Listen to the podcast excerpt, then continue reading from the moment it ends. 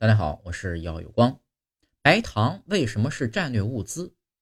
白糖在一九六零年被我国定为战略物资，其地位与粮食、棉花和石油等有相同的地位。耐储存是白糖被列为战略物资的一个前提。白糖的热量高，一百克白糖的热量有四百大卡，是猪肉的三倍，米饭的四倍。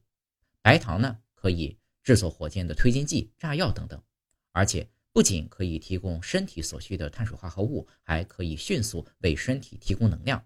在战争时期，除了食物之外，白糖就成为战士们获取能量最快速的方法之一。